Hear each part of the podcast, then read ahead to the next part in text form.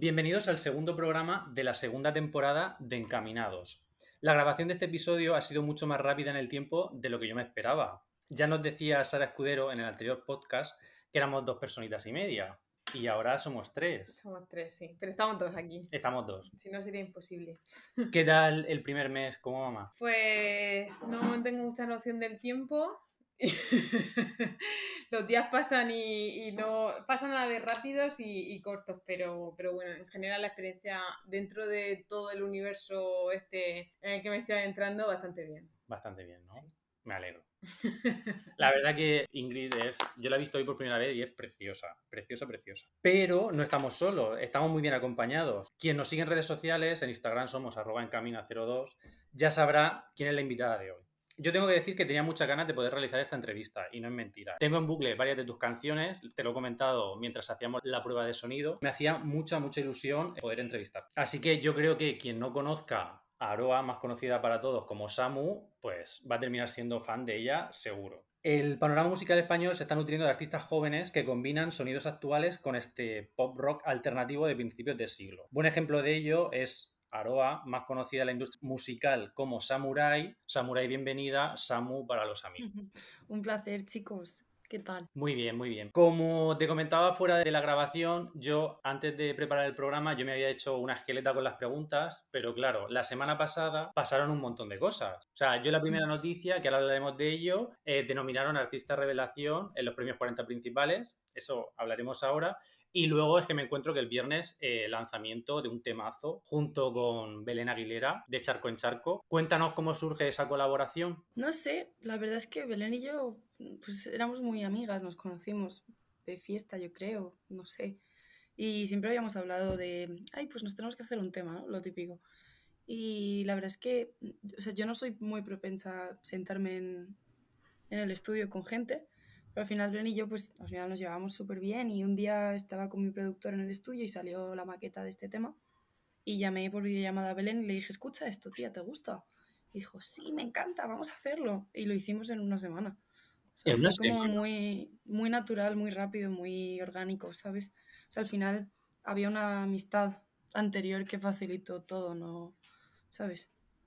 A mí me encantan los videoclips y, y ese, por ejemplo, me, me gusta un montón. Como, o sea, a la hora de hacer colaboraciones, ¿cómo, ¿de dónde surge la idea del videoclip? ¿Lo tenéis claro una de las dos y la otra como lo que lo compra? ¿O, cómo lo Pues eh, justo el videoclip este fue más deprisa, de...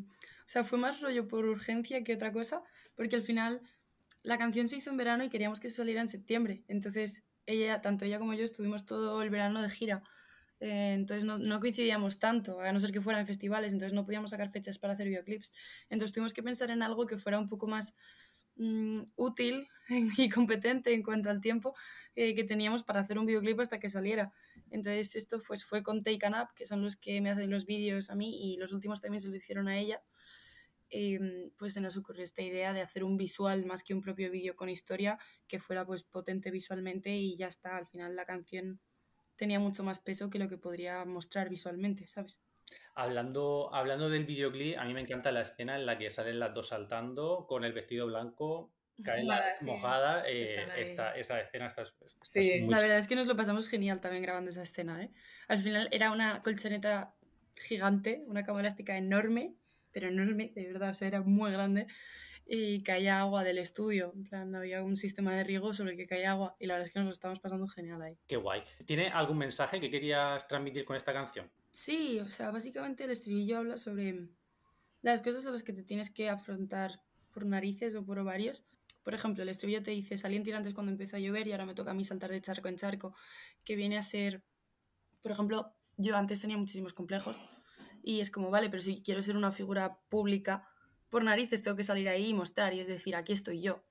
Da igual, o sea, voy a salir en tirantes aunque antes usaba manga larga, por así decirlo, ¿no? Es un poco el, el echarle ovarios cuando tienes que hacerlo, cuando al igual que antes tú no hubieras hecho, ahora tú en el presente tienes que mirar hacia el futuro y, salir adelante y hacer las cosas por narices, ¿sabes? Qué mensaje más bonito. Eso nos mm. pasaba a nosotros, que lo hemos hablado en el coche cuando empezamos la primera temporada, es en plan de que a veces como que nos, porque muchos programas de la primera temporada los hacíamos nosotros, sin entrevistados. Entonces era hasta qué punto nos queremos exponer, ¿sabes? A la gente, a contar, porque al final contábamos las cosas que nos pasaban a nosotros o que nos han pasado en el día a día y era como, pero bueno, tomamos la decisión de De tener más en mente a, a ti mismo y lo que quieres decir que, al- que el que, Que lo que va piense. a pensar, sí. Claro, justo. Venga, voy a, voy a decir esta frase, ¿vale? Hay una, hay una frase en la canción que voy a, voy a sonar a lo mejor un poco boomer, Julia. No sé si investigaste de dónde viene eso de boomer. sí, lo que... Porque hay una. A lo mejor no quiere decir nada, ¿vale? Pero lo de comerme el Lego, quiero comerme el Lego, ¿qué significa? Tú sabes lo que es el ego. ¿El ego? El ego. El ego es yo, el yo. Es que... Claro. Yo había entendido. es- yo había entendido comerme el Lego. Lego el de Lego, el Lego. No. Comerme el ego de comerme el, pues el egoísmo, ¿no? Esa, esa parte de pensar en nosotras, de yo, yo, yo, yo, yo. Claro, ahora tiene mucho más sentido. Claro, claro. De verdad, ¿eh?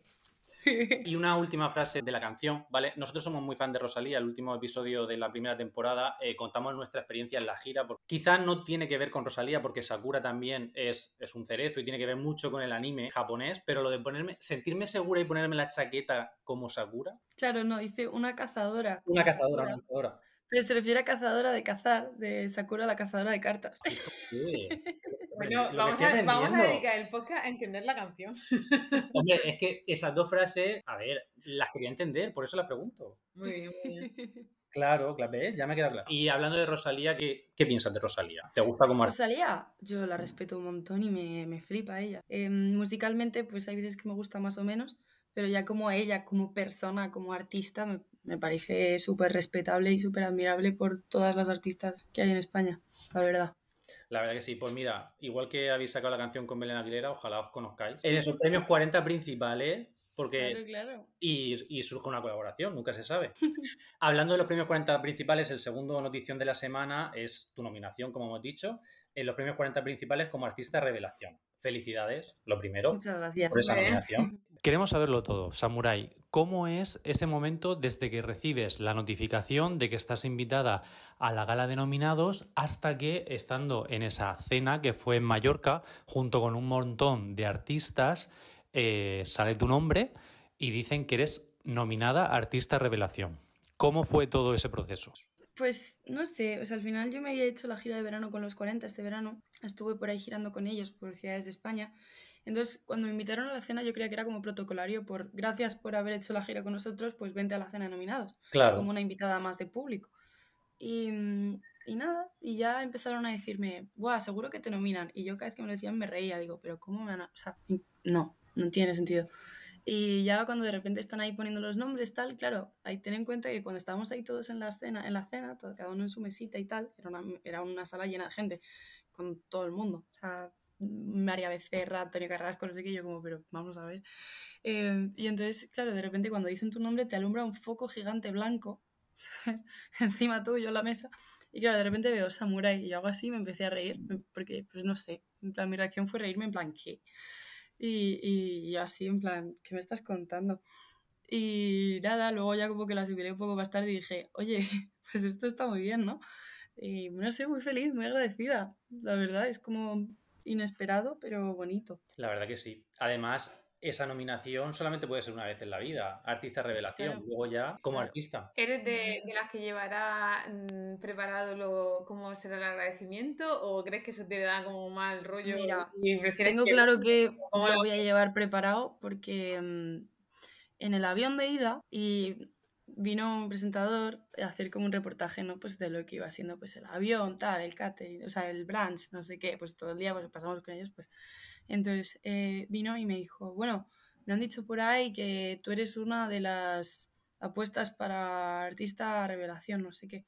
Eh, ¿Quieres hacer ese discurso que harías si te nominan? Y digo yo, vale, se me da bien improvisar. Mentira, lo hice fatal.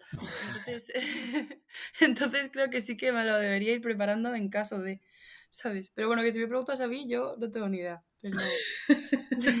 Madre mía, yo, yo no sabría qué decir. No, no, no, literalmente dije, no sé, pues gracias a mi manager, porque la tenía al lado, ¿sabes? Y, o sea, yo estoy, estoy en muchos sitios, es verdad, pero no sabía qué decir, ¿sabes? En plan, digo, pues gracias al piloto del avión que me está llevando, ¿sabes? Y esa alfombra roja también, sabiéndote nominada, ¿la preparan mucho? O sea, a la hora del estilismo y tal, o, o cómo lo Yo sí. pensado? La verdad es que, mira, ya solo para esta cena yo ya, pues, me hicieron un, un vestido súper bonito y me lo hicieron a medida y tal, pero porque al final yo estudié mm, diseño de moda y a mí es algo que me encanta, el estilismo y todo. Entonces me puse mano a mano con Cristina Blaya, una diseñadora súper guay, y nos pusimos las dos a hacer este vestido, que la verdad quedó súper bonito, porque claro, yo tengo una estética bastante peculiar, entonces mm, había como que respetar por dónde me muevo yo y a la vez entender que es una gala.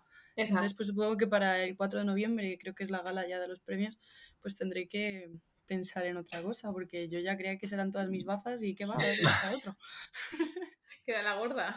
Queda la más si yo, si yo, ya pensaba que me había currado en este, madre mía, ahora para la gala. También eh, comparten nominación, entre otros, con Chanel, que fue nuestra flamante representante en Eurovisión 2022. La pregunta es, ¿participarías en el Benidorm Fest 2023? No me respondas todavía, dentro intro. Hola, somos... Julia. Y Jesús. Y esto no es un contestador. Compartiendo el coche de rumbo al trabajo se nos ocurrió hacer un podcast, ya que nos apasiona. Quédate con nosotros que empezamos. Encamínate, con, nosotros. Pues, a ver, esta pregunta me la han hecho ya como muchas veces y mi respuesta siempre es la misma. Ahora mismo no, pero nunca digas nunca, ¿no? Eh, no lo sé, o sea, no, nunca me llegué a enterar bien siquiera de qué era el Benidorm Fest, porque no lo seguí, no lo vi, no entendí realmente qué era ni tuve intención de hacerlo. Entonces, em, no lo sé, pero es lo que te digo, nunca digas nunca, ¿no? Porque me llaman el día de mañana y digo, bueno, pues, pues a ver qué tal, ¿no? Pero no lo sé. O sea, si me preguntas a mí ahora mismo, no, no me veo. No te ves. A la hora de, de, llevar tu carrera, de hecho, tienes que tomar como muchas decisiones, ¿no? Me, me parecía bastante interesante cuando Amaya de OT salió de OT y decía, es que no, no tengo el estilo, como que ella todavía no sabía qué estilo quería y dependía mucho también de su productor. antes nos han nombrado a, tu productor y entonces, claro, ella eh, empezó con Refri, pero como que Refri le daba tantas opciones y ella no lo tenía del todo claro que le parecía meterse en un mundo tan grande que no lo dominaba. Y terminó con, con, Santiago de Motorizados para su primer disco, que era una cosa más sencilla y más lo que ella mm. quería. A la hora de elegir tu, tu productor, ¿cómo lo hiciste? ¿Lo tenías claro desde el principio o cómo, o cómo empezaste? No, a ver, todos hemos dado tumbos y hemos ido de lado a lado todo el rato y probando y tanto con productores como con géneros como con todo, ¿no? O sea, pero eso es natural y es lo necesario, yo creo. Un artista que nace de hacer una cosa, es, es, imposible que a los cinco años esté haciendo la misma cosa porque se ha influenciado, ha vivido, ha experienciado, ha, ¿sabes? Entonces, tanto en el género que te mueves como con el productor con el que trabajas, pues hay de todo. Yo trabajo con muchísimos productores dependiendo del género en el que me quisiera mover y al final te quedas con los que, uno, mejor conectas, dos, mm, mejor os dejáis ser en el estudio. O sea, al final que el productor te permita producir es algo muy importante. En mi caso, por ejemplo, yo produzco, me gusta producir a mano a mano con ellos. Entonces, si yo estoy con un productor que no me permite meter mano, yo no quiero trabajar con ese productor, por ejemplo. Entonces, bueno, yo hoy en día sí que tengo como la gente con la que yo me siento súper segura componiendo, porque al final también la composición es algo para los que somos cantautores, es algo muy nuestro, muy de nuestros sentimientos y muy de desnudarse delante de otra persona. Entonces siempre tiene que haber un mínimo de confianza. Pero por supuesto, o sea, yo no, ahora mismo no trabajo con los que empecé, ¿sabes? Y creo que mucha gente lo haga. ¿Hay diferencia, primer EP, bueno, las primeras canciones en las que ibas por libre, por así decirlo, ahora que estás con Universal? ¿Se nota el, el cambio? A ver, en cuanto a sonido, como tal, es el mismo cambio que hubiera habido si siguiera de manera independiente, ¿no? O sea, al final, en el tema musical y tal, sí que no. Ni se meten, ni. ¿Sabes? O sea, es más mío y hago lo que hubiera hecho si siguiera de, manera independiente. ¿Me explico? Sí. O sea, sí que en tema del sonido, no. Ah, si ha cambiado, ha sido porque mi música ha cambiado orgánicamente, pues yo quiero, quiero ir orientada hacia, una, hacia un lugar muy específico. Entonces hay un progreso, pero no creo que tenga que ver con la discográfica eso. Bueno, se nota por lo que nos cuentas que tiene muy, muy claro el, concepto que tienes y hacia dónde, hacia dónde quieres llegar, ¿eh? O sea, para lo, para lo joven que eres lo tienes súper claro, o sea, para mí también, la verdad, sinceramente. Yo no sé, no sé ni qué sofá me voy a comprar, que me acabo de comprar una casa. No tengo claro. Bueno, menos te de comprar una casa, que eso está muy bien. Eso sí que es admirable por mi parte. Sí, eso sí, pero es como, bueno, este sofá será cómodo, no será cómodo, no sé qué, madre mía. O sea, y no te cosas, pero te admiro de verdad, o sea, lo tienes súper, súper claro. ¿Qué te impulsó a empezar en la música siendo tan joven? Porque también nos has contado, yo lo tenía también en preguntas, que estudiaste varias carreras. Entonces, al final te has decantado por la música. Hago una segunda pregunta. ¿Lo compaginarías con, por ejemplo, moda, como has dicho? La primera es, ¿qué te impulsó a empezar tan, tan joven en la música? Y la segunda es si lo compaginarías con otra de las cosas que has estudiado. Pues, mm, ¿cómo empecé la música? Es muy fácil, como que siempre lo supe. O sea, esto siempre lo digo en las entrevistas, y es que me soñaba con un piano de cola en una cocina y ser una superestrella gigante, ¿sabes? O sea, no sé, no sé si es que vi mucho Hannah Montana o algo, o que me pasaba el día cantando, pero, pero como que siempre supe que quería serlo, ¿sabes? O sea, tampoco es algo como que me planteara, es algo que daba por sentado. Lo que pasa es que, pues, en algún momento, pues, tuve que empezar a, a lanzarme a sacar música, ¿sabes? Que de hecho, en mi opinión, tardé más de lo que me hubiera gustado. O sea, hoy en día, si me preguntas, hubiera empezado a los 16, no a los 18, ¿sabes?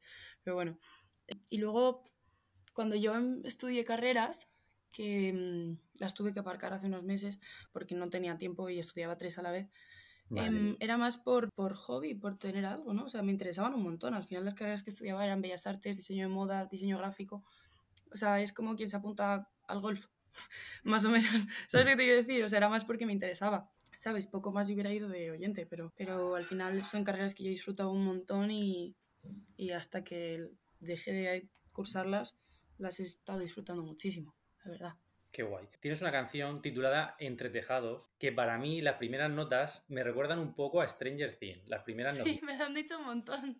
En, en, este podcast eh, tenemos una sección de series y películas donde hacemos recomendaciones y hablamos de los últimos estrenos de la semana. Para conocerte un poco más, ¿cuál es la última película serie que has visto? Pues, ay, mira, justo este fin de me he tirado el fin de en el sofá viendo cosas y tengo eh, críticas buenas y malas, pero bueno, te voy a decir. Eh, me encanta, ¿eh? Yo me encantaría hacer un podcast de reviews, pero bueno. Eh, película, la de Blonde, protagonizada por Ana de Armas, increíble. O sea, ojalá le den un Oscar y de todos los premios que haya, o sea, la actuación que se marca es tremenda, la verdad. O sea, es brutal, es muy brutal. Tengo una amiga que la, que la ha visto y por el grupo de WhatsApp de los amigos nos ha dicho, madre mía, si no habéis visto Blonde tenéis que verla, pero prepararse porque es muy fuerte la historia. Sí, se supone que han cortado cosas que la gente estaba más bien viendo a ver si el resultado era tan fuerte como iba a ser o porque había... A ver, hay escenas que son impactantes. A ver, es que si me preguntáis a mí, o sea, mi director favorito es Ryan Murphy, ¿sabes? En plan, quiero decirte, me gustan las cosas gore y lo turbio, lo retorcido y lo fuerte. Entonces sí que es cierto que en Blonde hay escenas que son impactantes, pero son dos contadas. El resto me parece que está súper bien hecho Mm, o sea, sí que me parece importante recalcar que es una novela, no es una película biográfica. Hmm. Que es que eso confunde mucho, o sea, pero bueno, a pesar de eso, que sí que fue como lo que me trilló a mí, esa película es increíble, mis dieces, Ana de Armas es una diosa, todo bien. Y luego la última serie que me he visto fue, que también está súper de moda, la del asesino, ¿cómo se llama? la, eh, de Netflix? ¿La de Dache? Sí. ¿También de Ryan eh, Murphy? Sí, la de Dahmer, eh, brutal. Pero claro, es que, quiero decir, Ryan Murphy y protagonizada por Evan Peters, me muero, o sea, mis dices. Entonces, nada, la verdad es que últimamente me he basado en ver clichés de las tendencias, pero es que son brutales y se merecen ser tendencias, la verdad. La de, es que el actor Ivan Peters, has visto, no, no sé si has podido ver la serie, pero vamos, es que lo hace o sea, lo hace genial. Es que, es que ese actor es, el mejor del mundo. O sea, es que mi, serie favorita es American Horror Story solo por Evan Peters. O sea, me he visto toda su filmografía porque es brutal lo que hace esa persona. Ahí Ryan Murphy y Evan Peters compartimos afición. En breve se estrena la temporada 11 de American Horror. Yo es que ya no sé ni por dónde van, la verdad. Yo sé de todas, pero, pero madre mía, yo cada vez que dicen que hay una más digo, pero todavía. Pero vamos, sí, encantada. Eh, sí, creo que en cosa de un par de semanas se estrena la siguiente temporada. Volviendo un poco a conocerte más en el tema musical, dentro de tu primer EP, la canción más icónica es Tirando Balas. Antes de que saliese de charco en charco, yo es la que más tenía en bucle. La verdad que tiene un sonido fresco, el estribillo es súper pegadizo y todo eso cautivado a miles de personas. Creo que cuenta ya con más de 4,6 millones de streams en Spotify. Me parece una locura. Yo la veo como una canción de, de desamor. Supongo que las canciones son personales, ¿no? O sea, tú eh, para las canciones te basas en vivencias personales para hacerla o siempre, ¿no? A no ser que componga para otra persona, que entonces intento como ponerme la piel de la otra persona para la que estoy componiendo, para le estoy haciendo una canción para esa persona, pero cuando son mías es literalmente un diario, la verdad es que me da un poco hasta de vergüenza. no, pero al final también con eso consigues conectar con la gente porque al final llega cuando una canción está hecha desde el corazón, está basada en experiencias reales, es que somos personas y todos más o menos en algún momento hemos pasado por esas cosas. Yo eh, esa canción la considero como que el chico, o bueno, el chico o chica, de hecho está RQR en, en, volver, en volver, pero la protagonista de la canción tiene claro de que no, ¿no? De ahí lo de tirando balas. O estoy equivocado, como lo del ego que era ego. Es una canción más de despecho, ¿no? Es un poco de chulo tú pa' chulo yo, ¿sabes? Sí. Es un poco de mm, esa, esa terminología de no me vengas aquí que dramitas y no sé qué, si luego eres un chulo y yo que estoy aquí poniendo mi parte cuando no me interesa y estoy aquí dándote bola. ¿Sabes? Es un poco... Es el sentimiento con el que escuché la canción. O sea, con la que la hice. No es de mis canciones más profundas, tengo que decir. Pero, pero bueno, está divertida. ¿Y cuándo sabes cuándo un tema está terminado? Mira, yo normalmente, de hecho, normalmente es que nunca lo he cambiado. Yo la canción que hago cuando he acabado la, letra, no le doy vueltas a cambiar las cosas. Nunca. Mm, De hecho, no sé ni hasta si he regrabado voces alguna vez. Una, creo. Normalmente lo que me llevo del estudio, hecho, se queda. Soy muy fan de lo innato y lo que ha surgido en el primer momento. Luego la cagas. Esto es, exacto, esto es como en, lo- en los exámenes tipo test, que lo primero sí, que cuando cambias la C por la A, no, era la C. Exacto, exacto. A mí me surgía bastante curiosidad eh, unas canciones bonitas que va a trozos, ¿no? Castellano, inglés. Es, o sea, a día de hoy que tú nombrabas antes a Chanel, que está la gente con, o Rosalía, que, que ahí tiene un montón de trozos que tienes que poner un montón la oreja, bueno, lo del Lego, que ya no sabes si está como metiendo eh, anglicismo o que te hace trozos en inglés y en castellano tal. Y más, tú que compones, ¿cómo cambias de repente de un idioma a otro? ¿Cómo te surge? ¿O quieres luego, o sea, tienes en mente o has dejado en algún cajón o tienes canciones también en inglés o... Mm, yo es que antes componía en inglés siempre. Mm, por alguna razón, pues soy bilingüe y me gustaba componer en inglés porque la música que he escuchado toda la vida ha sido en inglés. De a día de hoy sigo sin escuchar referentes españoles. Lo único que hablo o sea, que escucho de habla hispana son bandas argentinas de rock de los años 80. O sea, yo no consumo música en español, entonces pues obviamente se me hacía mucho más fácil componer en inglés al principio. Pero poco a poco le empecé a coger gusto a componer en español porque me gustaba mucho más la pronunciación de las palabras en español. O sea, empecé a cogerle como mucho amor al lenguaje español y, mm, y empecé a cogerle gustillo. Entonces, en Bonita fue como que mm, estaba componiéndola en español y tal. Lo que pasa es que yo, siempre que me preguntan, ¿cómo compones? Yo siempre digo que todo a la vez. O sea, para mí una frase tiene una melodía y una melodía tiene una frase. Es como que me viene solo y no existe una sin la otra. Hay muchos compositores que hacen una melodía y luego le ponen letra, o hacen una letra y le ponen una melodía. Para mí es a la vez. Entonces, si voy a poner una melodía que acabe aquí, pues tengo que poner una palabra, X. Entonces, me salió en inglés porque sentía que tenía que ser inglés esa melodía. Eh, Un poco raro, ¿no? Todo muy bohemio de explicar. Pero es en inglés porque sentía que tenía que ser así, no me pegaba en español. Y se quedó en inglés, no me importó. Mm. como, bueno. No, y queda bien, luego lo escuchas y está bastante guay. Has hablado de, de que tus referentes de música son sobre todo en inglés. ¿Qué artistas son los que te han influido profesionalmente para ser quien eres ahora? Pues mira, mm, de toda la vida, o sea, yo creo que si empecé a querer ser cantante también fue en mucha parte por Paramore, siempre lo digo. Em, Hayley Williams, no sé si lo ubicáis un poco. Paramount sí, Kelly Williams. Yo no. Vale, pues la cantante Hayley Williams es la cantante de Paramore. Ah, Entonces, claro, yo la veía ahí, pues una princesa, ¿sabes? Y decía, pero qué tía más guay, qué tía más hecha para adelante y punky, y aún así es como súper delicada, ella me encanta. Entonces, pues, a nivel inspiracional, para amor. A nivel hoy en día, pues tengo referencias de todo tipo, en plan, te puedo decir referencias súper mainstream y súper comerciales como John Blood, por ejemplo, que son como además muy obvias. Mi la- o sea, se entiende que esas son mis referencias por cómo suena mi música, hasta, no sé, Soda Stereo, mm, Arctic Monkeys, en su, ¿sabes? O sea, me fijo en música súper distinta.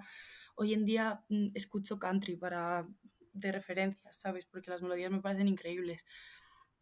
Referencias te podría decir una ensaladilla rusa que no acaba nunca, la verdad. qué guay, qué guay.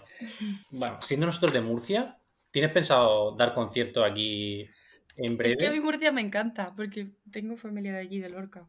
Ah, y sí. soy la típica madrileña que veranea en la manga. Ah, mira. Claro. Entonces, bueno, Murcia este verano toqué allí en un festival, en el Fan Futura, y luego mm, estuve con los 40 allí dos veces. Entonces, ahora mismo a priori a la vista no tengo nada en Murcia porque ya lo he cubierto este verano. Bueno, El a ver verano si, que viene, supongo. a ver si el verano que viene vienes y, no, y nos vemos. Tu segundo EP se titula Lo Bonito. ¿Cuál es la canción que más te representa y por qué? De lo bonito, Sí, Bailando a Oscuras, que verán. justo es la menos conocida, pero mm, siempre pasa, ¿no? Que tus favoritas son las que menos.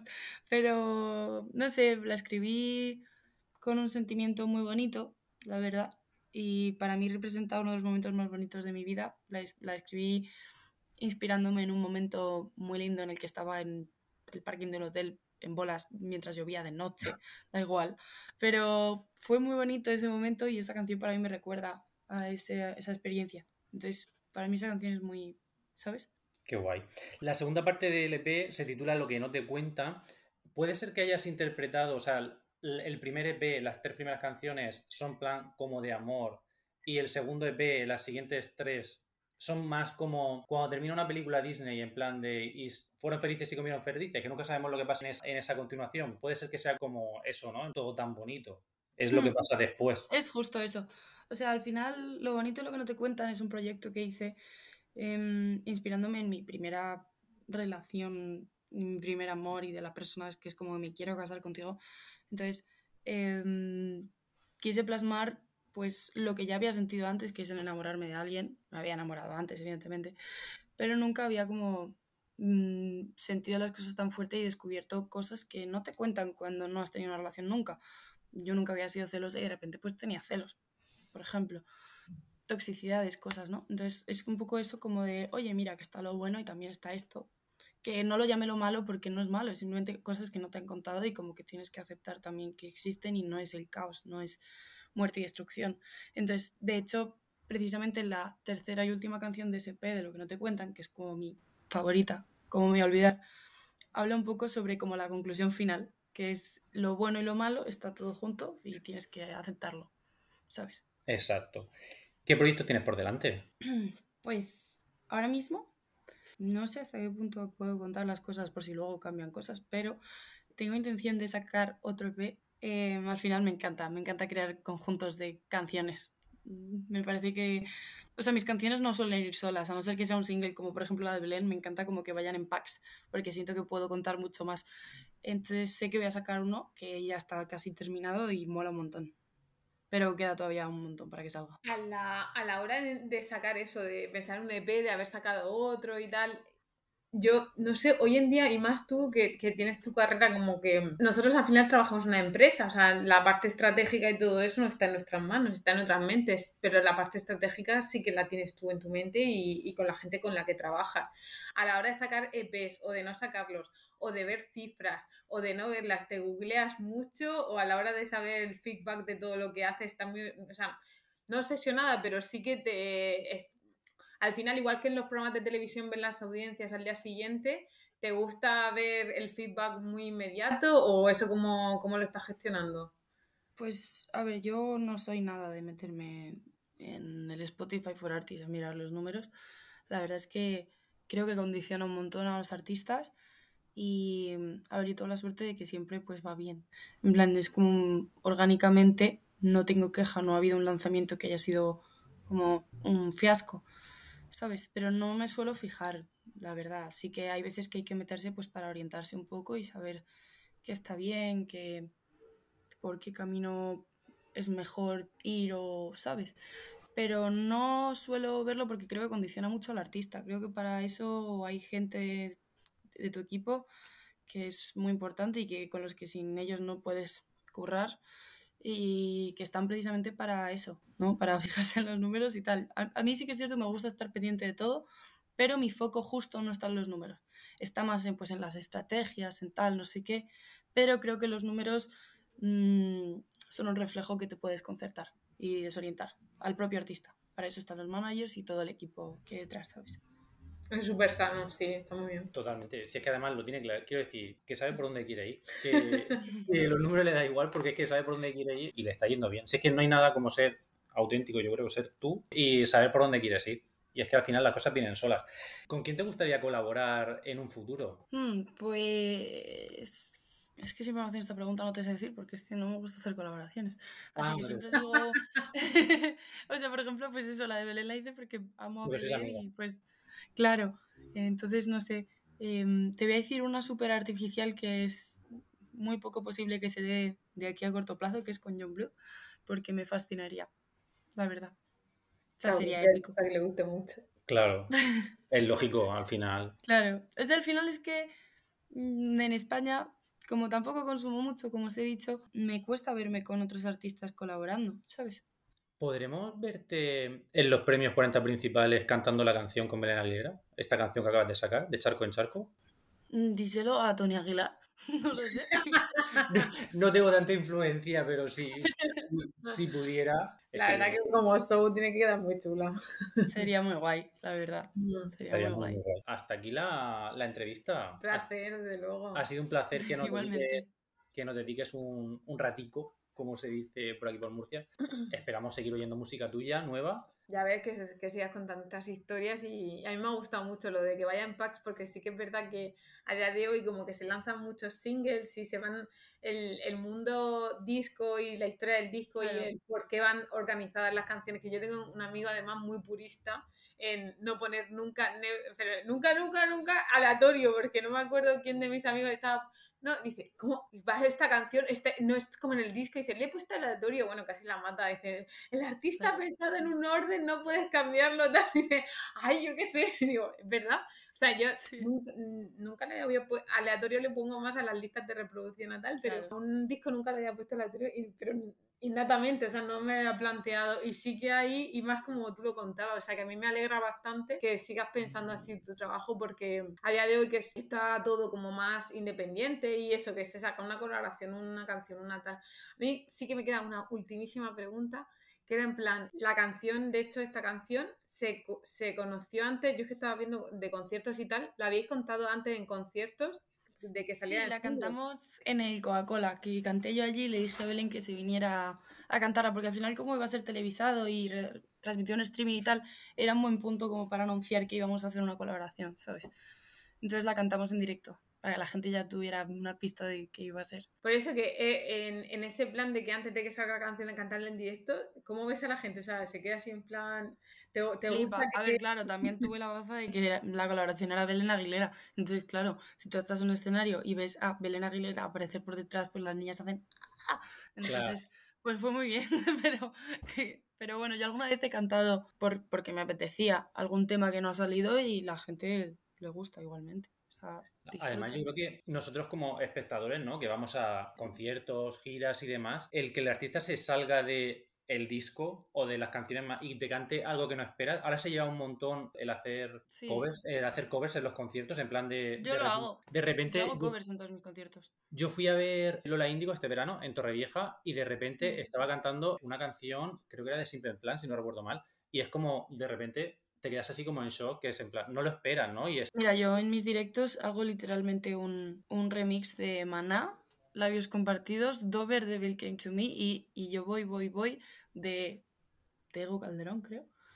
Hago un remix de eso en mis directos. O sea, se puede hacer lo que quieras al final. Es tu directo y puedes cantar lo que te dé la gana.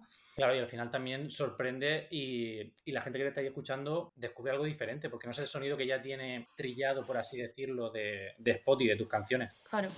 Me Justo. parece, me parece súper bueno. Eh, esperamos nuevas canciones tuyas con mucho con mucha ansia y nada, pues darte las gracias por, por dedicarnos lo que decía Jesús, un ratillo. Y ojalá verte por aquí, por Murcia, en cuanto vengas nos, nos pegas un toque.